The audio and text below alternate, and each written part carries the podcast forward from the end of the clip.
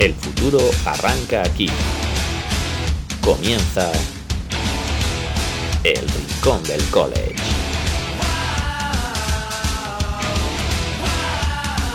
Bienvenidos un día más al Capologist. Hoy estamos en el Rincón del College y hoy estamos para hablar de una jornada 9 que fue relativamente tranquila, relativamente como siempre, pero que se presenta una semana intensa, sobre todo porque hay dos partidazos. Es cierto que el resto es una jornada suave, podríamos decir, tranquila, pero hay dos megapartidazos que van a ser, yo creo, quienes definan en gran parte el playoff.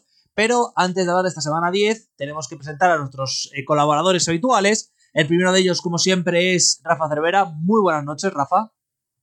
Eh, ¿Qué tal? ¿Cómo estamos? Yo un poco zombie porque vi el quinto partido de la, de la Serie Mundial íntegro, que solo duró casi cuatro horas, acabando a las cinco de la mañana. Digo, mira, voy a, a tomar ventaja del cambio de hora. Y mira, si, si, no tomo ventaja, pues desayuno churros con chocolate que Juan Jiménez tanto odia. Pero al final, pues mira, voy un poco zombie, pero intentaré centrarme en el programa. ¿eh? La verdad es que, por lo que he podido leer, yo sabéis que de béisbol no sé mucho, fue un partido intenso. Y también está con nosotros Nacho. Muy buenas noches, Nacho. Nacho Cervera. Bueno, por fin, sí, por fin puedo estar, eh, que llevo unas cuantas semanas sin pasarme. Y bueno, no he podido ver muchísimo en las últimas semanas, pero, pero bueno, pinta bien y ya con el primer ranking de, de los playoffs, el primer oficial. Correcto. Luego comentaremos ese ranking que ya es muy importante, ya empieza a definir quién está para playoff, quién no, quién no tiene ninguna opción matemática. Spoiler, si un equipo no está en el top 25 ahora es imposible que entre. Creo que además matemáticamente. Y en el top 10, bueno, depende. Estaba pensando yo que alguien del top 11, 12, si gana todos los partidos, tenga una mm. opción. Pero ah, luego lo comentaremos, por eso va a ser interesante. Hay uno. Sí. Vale, estamos pensando en el mismo. Sí, correcto. Olmis.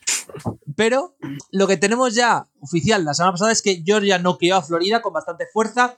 Ohio State derrotó a Penn State, aunque sufrió quizás un poco más de la cuenta hasta ese último cuarto, donde ya sí que dominaron. TCU sigue invicta, de momento séptima clasificada, solo por detrás de Alabama, evidentemente, pero ahí está invicta y puede pelear por el playoff. Se cae Oklahoma State con todo el equipo, además, derrota durísima la que sufrieron la semana pasada, una de esas derrotas que pueden afectar mucho al futuro de, de este año, por lo menos. Un partido que yo creo que deberían haber ganado y que pierden de 48 shutdown, además por parte de Kansas State. Notre Dame saca músculo, consiguiendo una victoria importantísima frente a Syracuse, que se está cayendo bastante estas últimas semanas. Cincinnati también pierde, mientras que Tennessee y Michigan, que son otros dos, los dos equipos que van a pelear por el playoff, ganaron bien. Eh, chicos, eh, empiezo por ti, Nacho. Semana donde quizás lo más relevante es la caída de Oklahoma State y que Ohio State quizás sufrió más de lo que se podría esperar para un equipo al cual se le cree tan dominante la victoria. Sí, Ohio State tuvo problemas, pero bueno, luego hablaremos que hay una pregunta del draft, pues si no, se puede presentar este, pero si, si tienes en el backfield a, Treve, a Treveon Henderson, pues la vida es más fácil. Y la, la segunda parte de, Ohio State es, bueno, la típica de un equipo eh, grande contra un equipo un poco más pequeño, que al final en el último cuarto y a partir de la mitad del tercero, pues ya ponen el rodillo y se escapan, pero sí, sí, la verdad es que les costó bastante. Eh, yo creo que si hubiesen ganado más sencillo, los hubieran puesto incluso el uno esta semana, pero bueno. Eh, Ohio State da esa sensación de que realmente es que perder, solo puede perder el partido contra Michigan. O sea, realmente, eh, que ese va a ser otro debate, a ver qué pasa entre el que pierda ese partido y el que pierda el de esta semana, o Alabama, y para esa última puerta de playoff. Y, y, es que Ohio State, la verdad es que el calendario que les queda hasta ese partido es muy sencillo. Y, y a mí, bueno, sobre todo eso, yo creo que el backfield es muy potente, que Stroud es un muy buen jugador, un buen quarterback, pero no sé si el equipo en global les da para el día que toque jugar contra Georgia, probablemente, eh, si les da para... Pero bueno, la, imagen de Georgia sí que fue muy potente eh, contra Florida, la verdad. Pero, pero bueno, Ohio State sólidos en la segunda parte sobre todo. Rafa, ¿tú cómo lo viste? Yo creo que un poder inmenso de Ohio State en el último cuarto, ¿no? Donde fuerzan pérdidas de balón, donde parece mentira, la afición de Penn State llegó un momento que se pensaba que ganaba el partido después de ponerse por delante ya en el último cuarto, pero los diez últimos minutos fueron de dominio total y, pasa mucho en el college, ¿eh? cuando un equipo que es inferior mantiene la igualdad durante el partido, al final el partido se hace demasiado largo. ¿no? Los partidos de high school duran 48 minutos, los de la NCAA 60. Yo creo que esos 12 minutos acaban pesando mucho al equipo que es eh, teóricamente inferior. Me gustó Alabama, ¿no? Que, que, vuelve por sus fueros. Yo creo que, vamos a ver, ¿eh? pero, pero en el sitio en que la ponen tiene todas las posibilidades de poder eh, conseguir meterse entre los en, el playoffs. Ahora tiene que pasar, pasa por porque gane la, la, división, la conferencia, perdón. Y, y, bueno, yo creo que fue una jornada, como dices, de colocar a la gente, de, de ver, eh, de ver resultados. Y, esto me parece que, que, en sí todo, bueno, mm, transcurrió por lo esperado. En Georgia, mm, dominio claro. Tennessee con un apabullante triunfo ante Kentucky, que además lo colocó entre el, el primero, ¿no? De cara, de cara al posible, al posible playoff. Pues sí, la verdad es que luego tenemos que hablar de lo del playoff porque va a dar para largo y tendido. Y hoy va a haber parte del programa hablando del ranking, porque el ranking ya sabéis que es un poco la locura, pero aquí ya tenemos las primeras preguntas del draft. Y es que estamos todavía pronto en la temporada, semana 10, es decir, nos quedan todavía muchas por delante, pero la gente ya empieza a pensar en sus equipos, en NFL, como Nacho, por ejemplo, que ya sabéis que este año los Seahawks van a elegir muy muy pronto el draft porque están jugando muy muy mal, tal y como decía Nacho al principio de temporada. Pero más allá de la broma. arriba vamos a escoger lo que no es por, por, vosotros. culpa de otros. Claro. Pero nos pregunta Luis directamente que ha leído que este año no hay talento destacable, pero que hay mucha profundidad. Que si haríamos un top 10 a estas alturas, 5 de ataque y 5 de defensa. Gracias. Yo no sé si vosotros tenéis un top, yo personalmente todavía no, pero si jugadores que creéis que están ahí en ese top 10 que pueden salir ahí delante. No sé con quién empezar, quizás contigo, Nacho. ¿Tú a quién ves? Yo tengo que decir que evidentemente Stroud va a estar ahí. Levis no lo sé, pero puede que esté.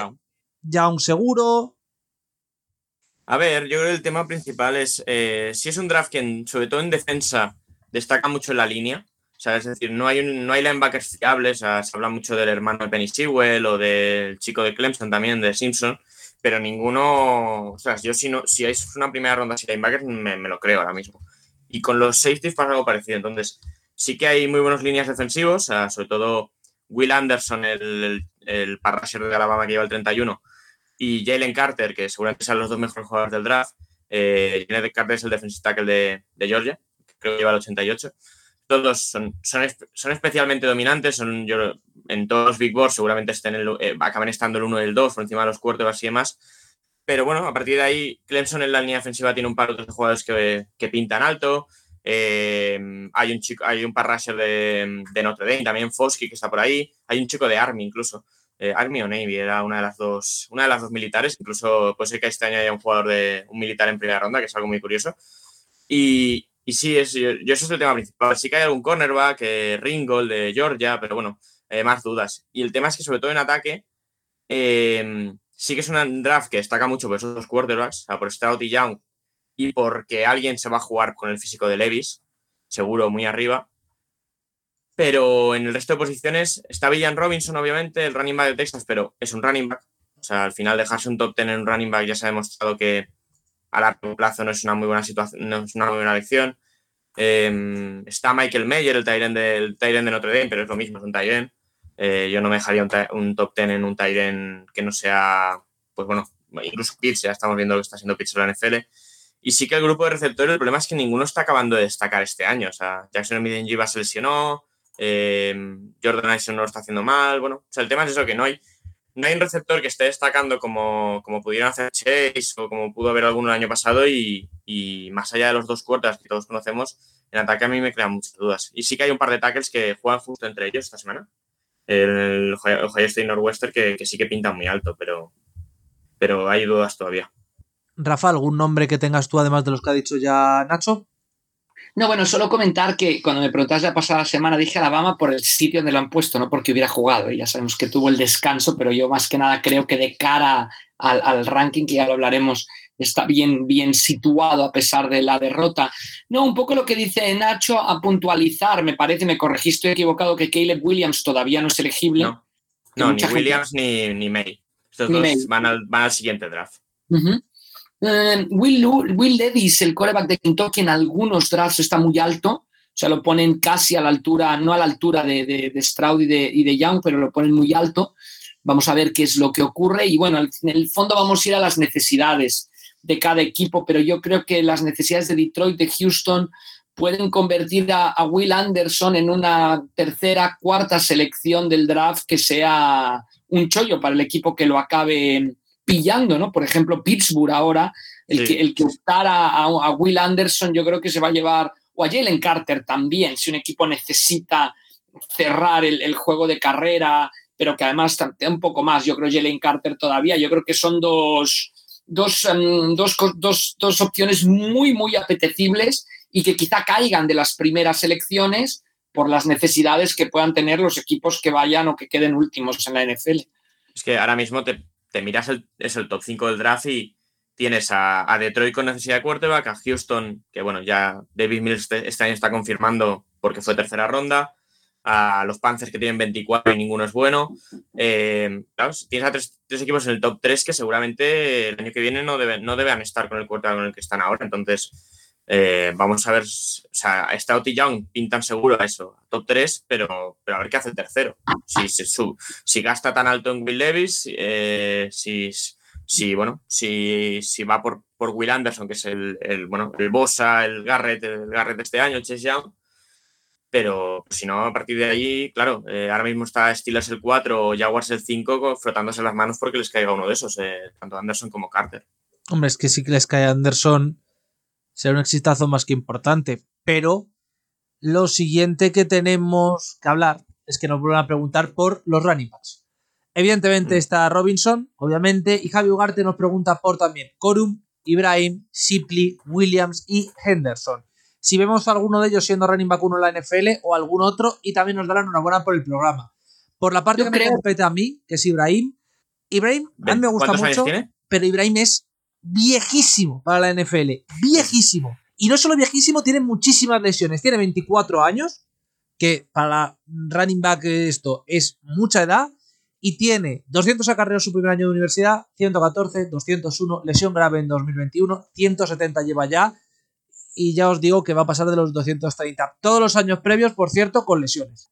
Yo No, quiero pero- mm, a- romper una lanza, ya sé que este debate no va a acabar ahora y podemos tenerlo hasta abril, pero yo creo que mm, viendo el impacto que están teniendo los running backs rookies esta temporada en la NFL, yo creo que el mito de no coger rápido un running back es un error. O sea, yo a Robinson, este a año- Robinson- a Robinson lo pillaría muy rápido. Después, ¿qué pasa? Oye, no le renuevas, o sea, no le renuevas. Primera ronda, lo tienes cinco años y buscas otro. claro, pero pero, hay un problema ahí que, nunca es real eso, Rafa. Increíble, increíble. Entonces, dejar pasar a Robinson, yo iría por el pronto, ¿eh? Pero el tema es que mm, siempre hablamos de, bueno, lo, lo mantienes cinco años y tal. Si es bueno, no. El, el cuarto año a veces ya se pone en huelga. Bueno, oye, Pues, cuatro años, sí. cuatro años. Es que ese es el tema principal. eh, y bueno, viendo este año, Brice Hall y Walker han salido, bueno, parece que están saliendo muy bien, Pierce también, pero eh, Hall fue un pick 34, 35, Walker fue un pick 40, o sea, ninguno de ellos fue primera ronda. Pero es un crimen que Walker se vaya hasta el 40, o sea, que todos los equipos hayan No. dicho no. No, sé, es no opinión, es mi opinión. O sea- Yo creo que es un tema que, que habría que habría hasta que hacer como una especie de tesis, ¿no? Y buscar Yo, datos, información y Yo- todo, porque me parece que se ha devaluado demasiado en el draft la posición de Ronnie Back. Es una opinión personal. ¿eh? yo creo que Damian Pierce, te, Damian Pierce te demuestra por qué se devalúa un poco. O sea, porque coges en cuarta ronda a, a ese jugador de Florida que parecía que podía llevar el peso del ataque y mira, pues parece que puede. Eh, a lo mejor en dos años pues será otro, eh, será otro el que pille en Houston, pero eh, a ver, el tema, a mí Ibrahim, por ejemplo, me recuerda un poco a la situación de Khalil Herbert, el que estaba en Chicago, también llegó a la NFL bastante mayor, eh, no tanto, ¿eh? pero, pero que en Chicago ha pillado un rol bastante bueno y yo creo que Ibrahim, si el equipo que lo coge asume que ese jugador no va a llegar a renovar nunca con ellos, que les va a durar 3-4 años, pues, pues a lo mejor les puede servir bastante bien de empezando de running back 2 y cogiendo carreras. O sea, yo a Ibrahim sí que le veo saliendo al principio del tercer día, algo así, tercera, cuarta ronda, si la rodilla está bien y el tobillo. ¿Qué tuvo? ¿Rodilla? Eh, Ha tenido de todo, porque ha tenido de todo Vale. el pobre. Bueno, Pero la- las pruebas de la Combine van a ser, o sea, las pruebas médicas de la Combine de van a ser claves para ver si es tercera ronda o undrafted. Esto las que yo recuerdo, la, es que ahora mismo me va, me va a equivocar y me va a dar rabia. La que yo recuerdo es la de Aquiles, que fue la chunga, la que tuvo el primer partido, el día Sí, de Ohio. State.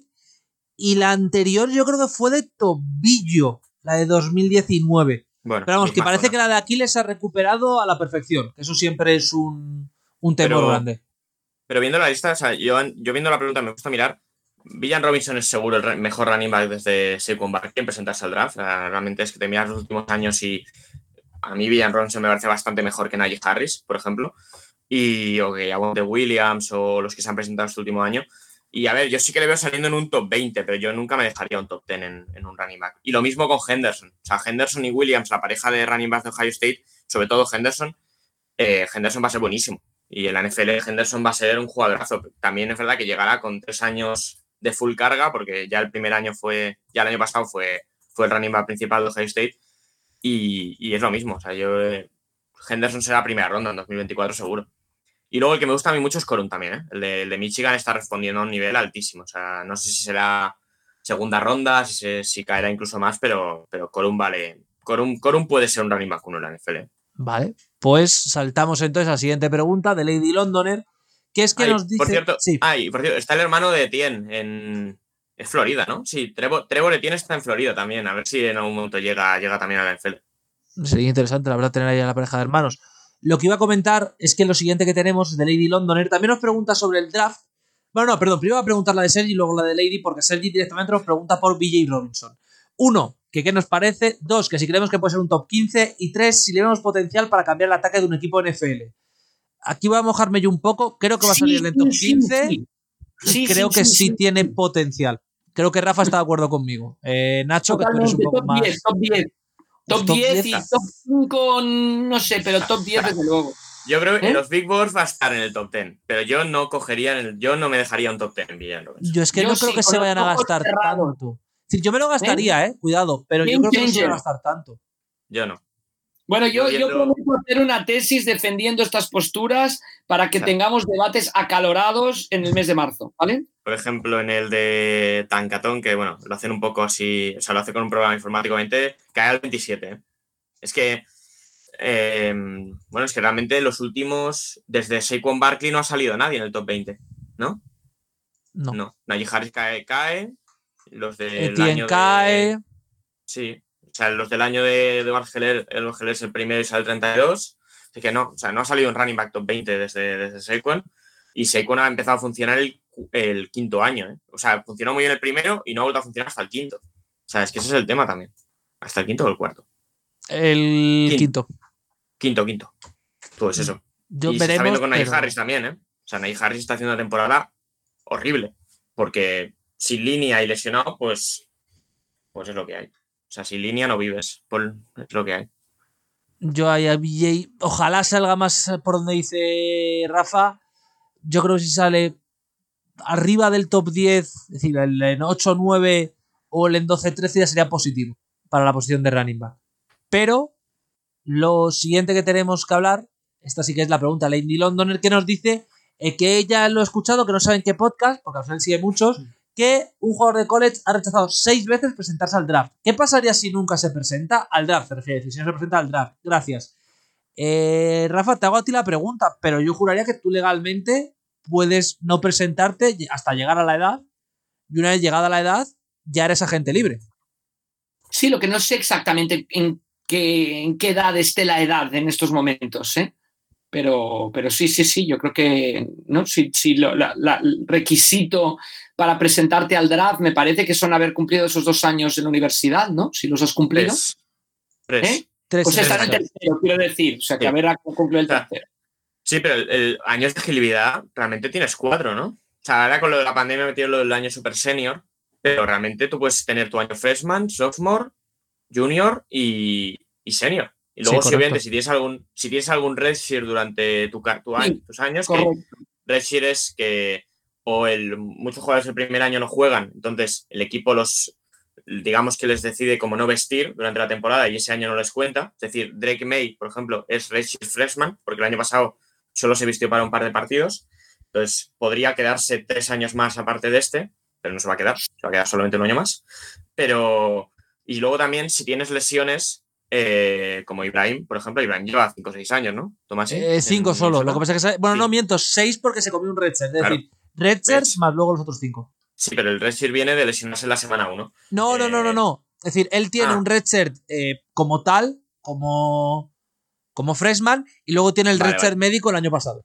El tema es que creo que, eh, por ejemplo, el Redshift de no jugar estando sano, no te pueden poner más de uno. Correcto. O sea, el segundo- eh, ese es el tema. Entonces, si no te lesionas, como mucho puedes estar cinco años en college. Es más, jugando. Por ejemplo, por poner un ejemplo, el segundo redshirt que le ponen a Ibrahim es. Tiene que aceptarlo la NCA, ¿vale? Que es un poco como el que recibió Case Keenum en su época, que es tú recibes un redshirt por cualquier circunstancia, solo puedes recibir uno. No obstante, si tu segundo es porque yo que sé, te partes la pierna en semana 1 o semana 2, la NCA normalmente te suele permitir recibir ese segundo eh, redshirt, pues entiende que es un caso médico que no es que lo hayas buscado tú adrede para jugar un año más. Y Entonces, al final, eh, cuando en enero esto se, pre- se presentan siempre las cartas aquellas de mm, dejo, pa- me salto el año senior y voy al draft, esto lo hacen los juniors, que son los que pueden Y decidir los que contestando la Senior- pregunta de Lady Londoner, si no te presentas al draft una vez que ha acabado tu temporada senior, ya no sea, eres presen- el- ¿no? Yo creo, ¿No? yo creo que es automática la presentación. Es luego que creo que- que, seas el, jugua- que seas el jugador 700, pues obviamente no te va ni a, ni a analizar. Me da la Pero- sensación de que el, lo que ha podido escuchar Lady Londoner, porque es que lo estoy dando vueltas y creo que tiene que ver con el draft NBA y con los jugadores europeos. Es decir, en Correcto. NFL sí que eres Pues automático. Una vez acabas tu carrera, si tu carrera universitaria acaba, tú eres automáticamente elegible, te elijan o no, eso es otro tema. Y aquí en Europa, tú tienes hasta los 25 años para presentarte en la NBA. Tú puedes rechazar el presentarte y una vez llegues a los, creo que son 25, ¿eh? ahora no sé si son 25 o 27, una vez llegues a esa edad, entras como agente libre en la liga. Véase, por ejemplo, el caso de cuando fue allí Andrea Nocioni, que Nocioni fue como agente libre, o Prigioni, que también fue como agente libre cuando le cogieron los Knicks, etcétera, etcétera. Pero el caso del fútbol americano, eso, cuando tú terminas tu carrera, que como decía Nacho, pues una carrera hasta de seis años, por, porque puedas hacer un doble red share por la primera o por la segunda opción que mencionabas, como la de Keenum Tomasi. Claro, o sea, tú lo que puedes hacer es que no te elija, o sea, tú no puedes decir, no, no quiero ir al draft, no te eligen y puedes decir, oye, yo no quiero jugar con este equipo. O Y no quiero ahí jugar es en la cuando- NFL, que eso ha pasado. Y es cuando te convertirías en agente libre para la siguiente temporada. Pues sí. La verdad es que sí. Pero, después de esta pregunta, eh, Alberto me ha hecho una a mí, que voy a responder rápidamente, que en mis cinco jugadores favoritos de Alabama. El. Eh, a ver, el no. uno. El, el uno es Kool-Aid McKinstry, por llamarse Kool-Aid, que me hace mucha gracia. Todo se ha dicho. Es un nombre que es un poco absurdo, pero bueno. El 2, ahora en serio, Will Anderson, que me parece un jugador extraordinario. El 3, obviamente, Bryce Young, que también me parece muy, muy bueno. En receptores tengo dudas, sinceramente. A mí Jojo Erle me gusta, aunque no se presente este año. Pero creo que va a avanzar mucho el año que viene y que puede jugar bien. Y luego el quinto, no sé. Voy a decir Gibbs, que tampoco es que me emocione mucho, pero oye, no juega del todo mal. Gibbs, es muy, Gibbs es muy bueno, ¿eh? es verdad. Antes en la pregunta de running backs, Gibbs es muy bueno también. ¿eh? Gibbs no, no creo que sea primera ronda, pero Gibbs va a ser. ¿Tú crees que va a salir este back. año? Yo creo que sí. Yo creo que Yo es que creo que se va a quedar un año más. Opinión muy personal, ¿eh? No digo que sea tal, pero Yo es que creo que a la que la posición de running back, si demuestras algo, vete. Vete Sí, a no, ganar eso sí. eso sí. y, y yo creo que Gibbs puede ser un buen running back ¿eh? en la NFL. Eh, veremos, pero a ver, el mejor, el mejor nombre de todos en Alabama es Tutu. eh, Tutu. O sea, el, el linebacker, que, que a, ver, a ver también la NFL qué tal le va. Eh, pero, pero bueno, no es mal jugador. Pues sí. Henry Y Tutu. ahora tenemos que hablar de lo que todo el mundo espera, lo que todo el mundo visualizaba, la gran guerra, la de los rankings. ¿Qué ha pasado con los rankings? Básicamente que ya ha salido el primero y ya hay polémica. En realidad no hay polémica, pero ya hay varias cosas a mencionar. La primera, Tennessee número uno, que esto siempre es sorprendente. Ohio, Georgia y Clemson en posiciones de playoff, lo cual sorprende que se quede Michigan fuera, porque Michigan sí estaba en el resto de rankings dentro. Alabama sexta, por delante de TCU. Hay gente protestando que TCU debería estar por delante. Todos los rankings colocan a Alabama por delante. Al final, el nombre pesa y la conferencia en la que juegas también. Oregón, USC y LSU, que LSU sí que me sorprende con dos derrotas, cierran el top 10. Y para no leer la lista completa, la otra nota sorprendente es que en el puesto 24 está Texas con un 5-3, siendo el único equipo rankeado con tres victorias. Con tres derrotas, perdón. Por partes, eh, creo que las dos cosas más obvias son: uno, ¿qué os parece Tennessee en el puesto 1? Voy a empezar por ti, Rafa. Y dos, Michigan ahora mismo tendría que estar fuera por detrás de Clemson. Tiene que estar Clemson por detrás de Michigan. Creo, Tomás, sí que todo es bastante marketing, que lo que quieren es que hablemos de esto. Eh, en el fondo, todo acaba por- acabará poniendo a la gente en su sitio. Louisiana State, el número 10, también es una posición bastante rara. ¿Qué, qué hubiera pasado si hubieran ganado que el partido a Florida State al principio de temporada, que se jugó en campo neutral? Entonces yo, yo creo que, que todo es bastante marketing, que a Michigan le tiene que importar dos pinos donde está. Si le gana Ohio State, jugará el playoff, estará entre los cuatro mejores de la nación. Lo mismo a Georgia, si le gana Tennessee, pues se acaba el debate.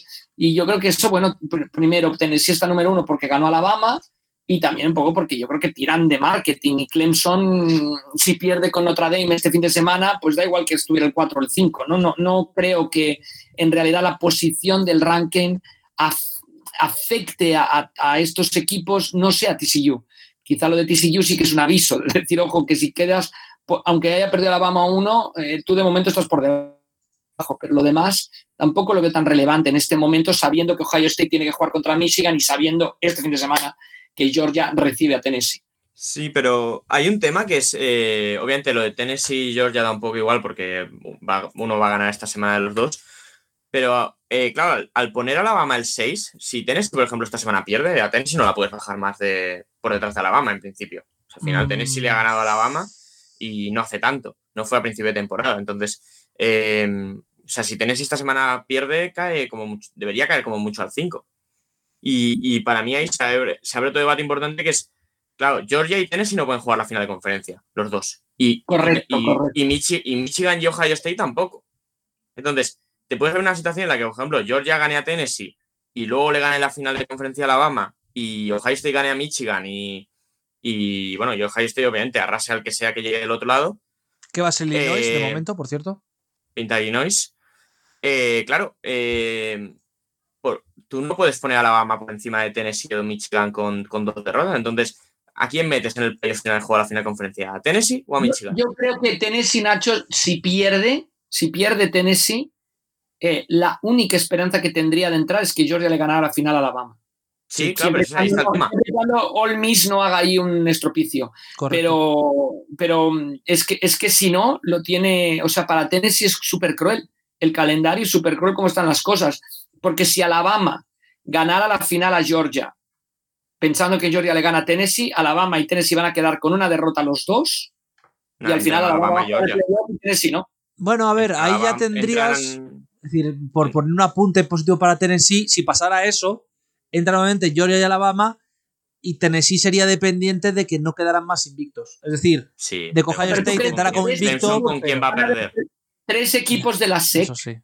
No, bueno, es que. es que si acaban los dos con una derrota, es que cuidado. Y que Clemson, Es que- yo esto que voy a decir, me, está- me acaba, eh, quiero que te quede claro, Clemson Nacho, me acabas perder de fastidiar, exacto, me acabas de fastidiar el upset.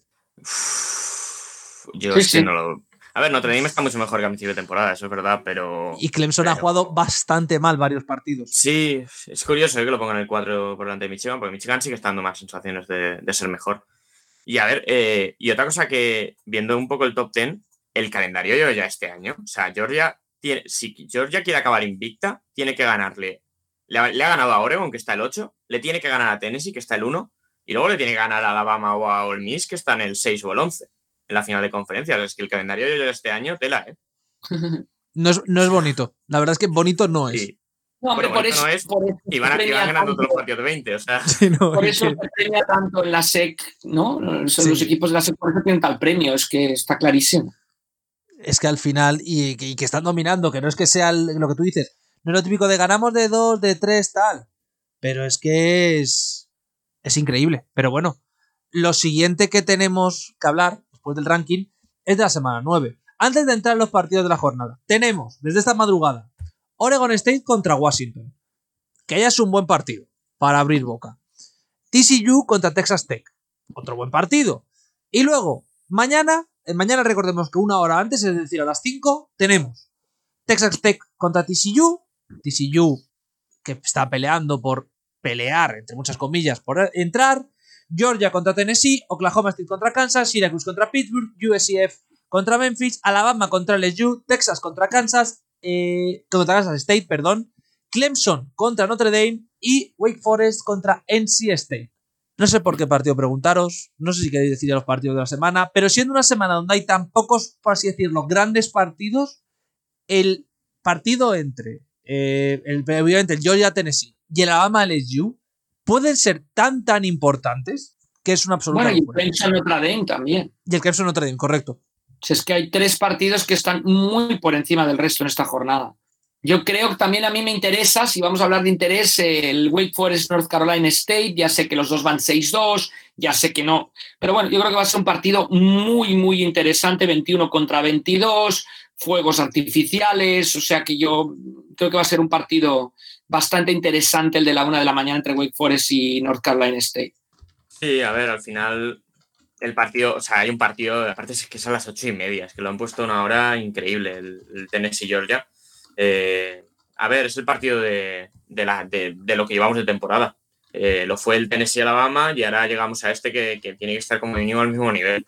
Y, obviamente yo creo va a haber mucha afición de Tennessee en, en Georgia. Mm, ¿Se juega en algún estadio NFL? No, no, se juega en Georgia y ya está, ¿no? Y se lo hicieron la semana pasada. Y, Sí, sí, juegan, juegan, en, juegan en en- en Sanford. Sanford, juegan en Sanford. sí, sí. Sí, en Sanford. Y a ver, más allá de esto, bueno, el Syracuse Pitt, eh, Pitt puede ser un buen partido. Syracuse estuvo a nada de ganarle a Clemson y, y luego ya sí que parece que eso les afectó bastante para la siguiente semana. Pero está, hace eso, hace dos semanas estaban invictos. eh, claro, juegas seguido contra Clemson y, y Notre Dame, pues te pueden ganar, pero, pero tiene pinta de ser buen partido. Y luego eso, eh, claro, el partido de Clemson, eh, es verdad que hace mes y medio ves esto mucho más fácil que ahora. Clemson Ojo. Notre Dame a las doce y media. Sí. Ojo también a las 5 de la tarde, en esos partidos que tenemos a las 5 de la tarde, el Texas Tech TCU, que, que, bueno, que TCU lo tiene fácil, Texas Tech tiene poder en ataque, a ver si le responde algo la defensa para poder competir, pero no demos por hecho que es un partido súper sencillo para, para Texas Christian University, a pesar de jugar en, en Fort Worth, en casa, ¿no? Pero yo creo que cada, cada partido para TCU es, es una muestra más, es una muestra más de, de, de, esto, ¿no? De, poder convencer a la gente que pueden estar entre los cuatro mejores, un poco el Cincinnati de la campaña pasada, por así decirlo. Sí, sí, pero bueno, yo creo que no les va a dar. ¿eh? Al final, eh, el tema es que es difícil que, que, que, puedan ganarlos todos y que luego, claro, mínimo, mínimo va a, haber, tres equipos por delante y yo dudo mucho que pongan a TCU antes que Alabama o que pongan antes que Michigan. A no ser que se lleve una paliza en la final. En, en, acción de gracias o la final de conferencia estos, pero, pero bueno, eh, pinta bien. Y bueno, al final de la Pac-12, claro, Oregon, lo bueno para Oregon es que se llevó la paliza en la semana 1 y desde entonces lleva siete victorias seguidas. Bueno, si Oregon acaba el año 12-1 o perdiendo, o sea, con 12 victorias consecutivas o con, o con 11 victorias consecutivas, pues, pues a lo mejor alguien lo valora para el playoff, pero, pero, pero bueno, eh, ya están ahí en el top 10. Sí. Eh, Tomás, sí, una cosa de la, la pregunta aquella de, de, destacar algún partido de la jornada anterior para verlo en diferido. Te lo voy a decir justo ah, ahora, sí. antes del partido previo. Yo, a ver. Yo diría Ohio State, Penn State, desde luego, y sí. son muy igualado y muy interesante, no vamos a hacer de spoilers, el All Miss contra Texas A&M. Sí, y yo añadiría el USC Arizona también, que me gustó bastante el partido. Mira que Arizona no es que sea un equipo muy aquel, pero jugaron bien. Sí, sí. Así que y ahora ya sí que sí, os tengo que preguntar por los partidos. Rafa, como siempre empiezo por ti. ¿Qué tres partidos eliges para esta semana? Bueno, mira, yo de los de, de los de las cinco voy a poner el Texas, o sea, el foco centrado en los tres que ya hemos mencionado, pero voy a poner el, el Texas TCU como un extra a las cinco de la, de la tarde. Y, y, después, además de los que ya hemos mencionado, como hemos dicho, el Oregon Colorado, y Colorado va solo 1-7, pero bueno, vamos a ver a Oregon si sigue siendo la aplanadora que está siendo en las últimas jornadas, visitando Colorado, jugando fuera de casa. Oregon 7-1, este partido es a las 8 y media hora española. De momento, y ya he mencionado el Wake Forest contra North Carolina State como tercer partido interesante que se juega a la una de la mañana y luego, si quieres, tocamos los otros tres aparte. Me, me parece bien, porque esos tres son un poco como la, la gran bomba. Nacho, ¿tú sí. cuáles ves? Sí, obviamente, teniendo en cuenta que Ohio State tiene un trámite a las 5 contra Northwestern, eh, yo creo que partido interesante de las 5, por ejemplo, es el North Carolina-Virginia. Eh, también por seguir viendo a Drake May, que está jugando bastante bien. Realmente North Carolina solo ha perdido con, con Notre Dame. Y bueno, eh, al final tener un cuarto de este nivel siempre te acerca puestos más altos, ya está en el 17. Luego, el que he comentado de entre Syracuse y Pitt, eh, y Pittsburgh, que bueno, yo a ver si Syracuse evita pasar del 6-0 al 6-3. Eh, da favorito a Pittsburgh, que me sorprende, pero, creo que Syracuse aquí puede, puede acabar ganando el partido. Y obviamente, eh, dejando de lado lo, de Georgia, Alabama y Clemson, pues tal vez quedarse con el Wake Forest NC State. partido eso, a la una de la madrugada. dos equipos que van 6-2, dos equipos que están ahí rankeados. El que pierda seguramente se caiga del ranking. Así que, bueno, eh, partido interesante y, no sé cómo está la conferencia, pero pues, puede ser que alguno de ellos acabe jugando con Clemson la, la final. Eh, está por ahí Syracuse y ahí no hay Carolina también. Pero bueno, alguno de ellos puede acabar siendo finalista de conferencia y el que pierda se caerá seguro de esa, de esa pelea. Pues sí. Yo la verdad es que voy a decir el Oregon State contra Washington de las tres y media de la noche de hoy, viernes, es decir, del viernes al sábado. Puede ser interesante y creo que Washington está jugando mejor de lo que, de lo que yo por lo menos esperaba. A mí personalmente ya a partir de ahí, el Illinois Michigan State me interesa porque quiero ver cuánto me puedo creer a Illinois. Y el tercero que voy a decir es el Oklahoma State Kansas, estos dos últimos a las ocho y media, pero también puede ser un partido importante para Oklahoma. Y ahora, los tres grandes partidos de la jornada. Alabama LSU, el domingo a las 2, bueno, del sábado al domingo a las 12 de la noche, a las 00 hora española. El Tennessee Georgia a las ocho y media, que también es un horario muy muy bueno para ver desde aquí desde España. Y yo creo que el tercero podríamos considerar el Texas contra Kansas State. O Clemson Notre Dame. O perdón, sí, Clemson Notre Dame. Texas Kansas State está bien, pero un poquito por debajo, cierto. Clemson Notre Dame. A las doce y media. El Clemson, Notre Dame es que estamos hablando de. Es que se juega muchísimo. O sea, los, los dos, dos partidos son entre dos equipos que están en el top ten y que se juegan la vida. Se juegan la vida. Alabama se juega la vida contra Louisiana State y yo creo que Alabama va a responder pero el de Clemson es que es importantísimo. Es el último escollo antes de la final de la conferencia, Notre Dame, para acabar invicto y si lo han puesto el 4, meterse en los playoffs. Entonces yo creo que Clemson, ¿no? Davos Swin y compañía se juegan ahí la, la temporada, una Clemson que no ha acabado de convencer del todo y es importante, aunque ha acabado sacando los partidos, no ha acabado de convencer del todo. Va a South Bend, Notre Dame es impredecible esta temporada, ha perdido en casa con Marshall y con Stanford. O es increíble pero sin embargo le ha ganado a Syracuse, sin embargo le ha ganado a North Carolina. Bueno, vamos a ver qué pasa, pero Notre Dame en South Bend yo creo que, irá con muchísimas, irá con muchísimas ganas el equipo. Los Irish van a salir con muchísimas ganas al terreno de juego. Hombre, yo creo que tienen que tener el objetivo de, de intentar ganar. Luego ya veremos, porque al final hay veces que las cosas se complican, etcétera, etcétera. Pero creo que la oportunidad de Notre Dame es clara. Eh, Nacho, ¿tú cómo los ves estos tres partidos? ¿O qué partido es el que tú crees que le ponen más valor? A ver, obviamente el Tennessee Georgia es el partidazo, pero es verdad que el que pierda sigue muy vivo. Mientras que si, si Alabama o Clemson pierden, eh, parece complicado que, pueda seguir en la pelea. Honestamente, si Alabama pierde, está fuera. Sí, Alabama si pierde está fuera, a no ser que acabe ganando la, la SEC en una final, dejando, que es, dejando claro que es claramente mejor que el que, que, que está en el otro lado. Y Clemson, el, tema es que, claro, eh, si pierde con Notre Dame, el tema es que luego no tiene un gran partido en el que es volver a demostrar que ha sido solamente un accidente. Entonces, eh, claro, si, si, Clemson y Michigan, por ejemplo, acaban perdiendo solamente un partido eh, y, el de Michigan es con Ohio State, pues acabarás poniendo a Michigan por delante, ¿sabes? esa es mi, mi, duda. Entonces, yo creo que el drama de verdad está ahí. yo creo que tanto, tanto Georgia como Tennessee pueden entrar en playoff perdiendo este partido Clemson y, Alabama no. Entonces ahí está el drama. Sí, la verdad es que sí.